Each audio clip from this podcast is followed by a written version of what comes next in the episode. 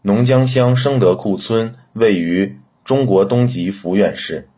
二零一七年六月一日，国网黑龙江省电力有限公司驻村扶贫工作队进驻生德库村。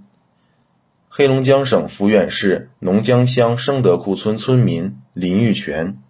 省电力公司驻村工作队来了以后，我们村在工作队帮助下，整个村子变化特别大，村容村貌，比以前呢好多了，还发展了自己的产业，多项产业齐头并进，惠农助农的政策也优惠了，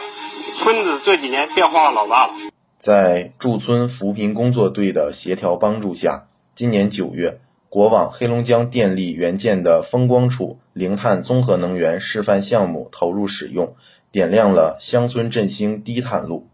国网黑龙江省电力有限公司员工驻生德库村第一书记石岩：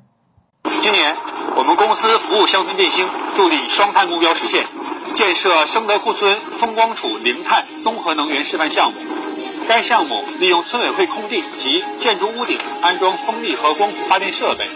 储能设备和充电桩设备，采用自发自用、余电上网的模式，满足村委会、医务室、村自来水供水泵站和驻村工作队生产生活用能需求。生德库村风光储零碳综合能源示范项目装机总容量八十三千瓦，风电容量五千瓦，光伏容量七十八千瓦。安装四个充电桩，实现了风光发电互补和清洁能源有效利用。风电系统年均发电量约为三万千瓦时，光伏系统年均发电量约为十万千瓦时。储能系统可提供基本照明和三小时采暖循环用电，